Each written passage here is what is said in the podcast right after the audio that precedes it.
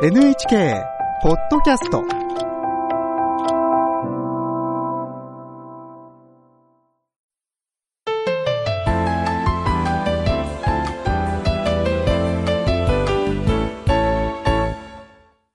健康ライフ。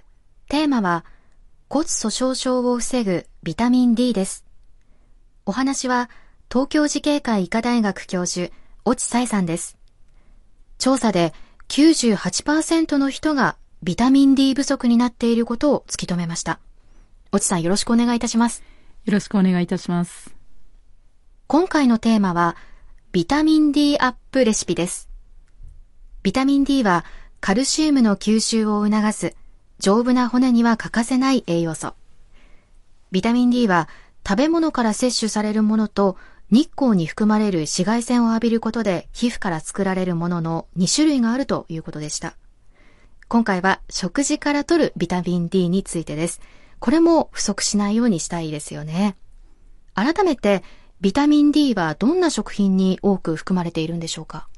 えービタミン D が豊富な食品の中には、えー鮭、サンマ、マグロ、サバ、シラス、ちりめんじゃこのような魚類と、干し椎茸、乾燥キクラゲ、エリンギ、マイタケなどのキノコ類、そして卵などがあります。干し椎茸や乾燥キクラゲなど、それぞれ干したものとなっていますが、これは生のものより干したものの方がいいんでしょうか？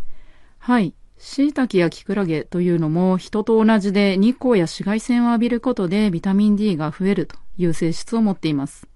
ですから、ポイントは天日干しです。一方、生の椎茸やキクラゲにビタミン D はあまり含まれていないので、ビタミン D を取るためには天日干ししたものがおすすめになります。ポイントは天日干しなんですね。これらの食品は具体的にはどのくらい取ればいいんでしょうか？あの、一つの食品でですね、たくさん取るというのは結構無理がある場合もあります。実際に摂取量を計算しながら食事をとるということが非常に難しいので、積極的に取ろうという意識が大切なのかなと思います。まあビタミン D が豊富な食品をいろいろ組み合わせて、1日に1回は食事に加えるということを意識してみるといいんじゃないかなと思います。できれば効率的にビタミン D を取りたいんですが、効率よく取る秘訣はありますか？はい、あります。ポイントは2つあります。1つはカルシウムとセットで取ること。もう1つは油と一緒に取るということになります。カルシウムとセットで取る。そして油と一緒に取る。順番に伺っていきます。カルシウムとセットで取った方がいいというのはなぜなんですか？はい、ビタミン D というのは腸からのカルシウムの吸収を助けてくれるという作用があります。そのためにカルシウムと同時に取ることでたくさんのカルシウムが体内に取り込まれるということが期待できます。どんな料理がおすすめですか？そうですね。あの、毎日の食事にちょい足しできると継続しやすいんじゃないかと思います。はい。例えば、ビタミン D やカルシウムが豊富なサバの味噌煮缶。これをカルシウムが豊富な豆腐にちょい足しする。まあ、サバの缶詰は骨ごと食べられるので、それ自体でもカルシウムがたっぷりになります。サバの味噌煮缶を豆腐にちょい足し。身近にあるものですぐに実践できそうですね。他にはどんなものがありますか？例えばビタミン D が豊富な鮭にチーズをちょい足しして焼くとか、まあ、この場合もカルシウムが、えー豊富なチーズ、ビタミン D が豊富な鮭っていうのが組み合わせになります。特に鮭の皮の下にビタミン D が多いので、皮も一緒に食べるのがおすすめです。皮の部分美味しいですもんね。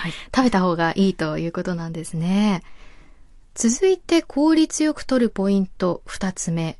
油と一緒に取るといいんですね。はい。ビタミン D というのは脂溶性ビタミンといって油に溶けやすい性質を持つものです。脂溶性ビタミンは油と一緒に調理することで吸収率が高まるということが知られています。ですから、炒め物や揚げ物などの油を使う料理にすることがおすすめです。こちらはどんな料理がおすすめですか？はい、そうですね。卵焼きの具にするのが一番手軽でおすすめかもしれません。卵というのはビタミン D やカルシウムを豊富に含んでいます。あとは、えー、ビタミン D が豊富な卵とツナに、カルシウムが豊富な牛乳、チーズ、ほうれん草を入れるなどがあります。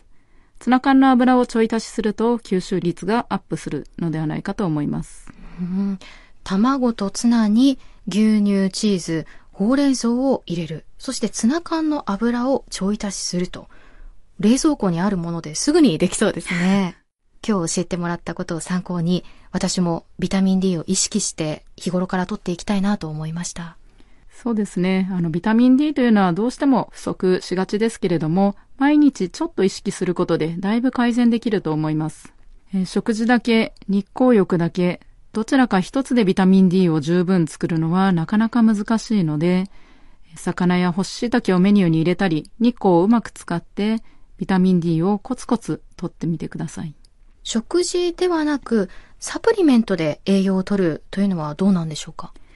はい、そうですね。サプリメントというのはあんまり過剰摂取を長期に続けてしまうと、かえって体に負担をかけることにもなりますので、注意が必要です。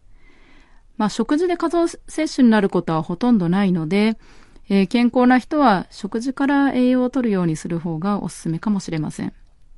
また、サプリメントを取る場合には、必ず医師や薬剤師などの方に相談して、適切な量を摂取するようにしていただければと思います。では最後に、今日のポイントをお願いします。ビタミン D はカルシウムとセットで取る。油と一緒に取る。東京慈恵会医科大学教授、越智彩さんに伺いました。越智さんありがとうございました。ありがとうございました。次回は骨を強くする運動をお伝えします。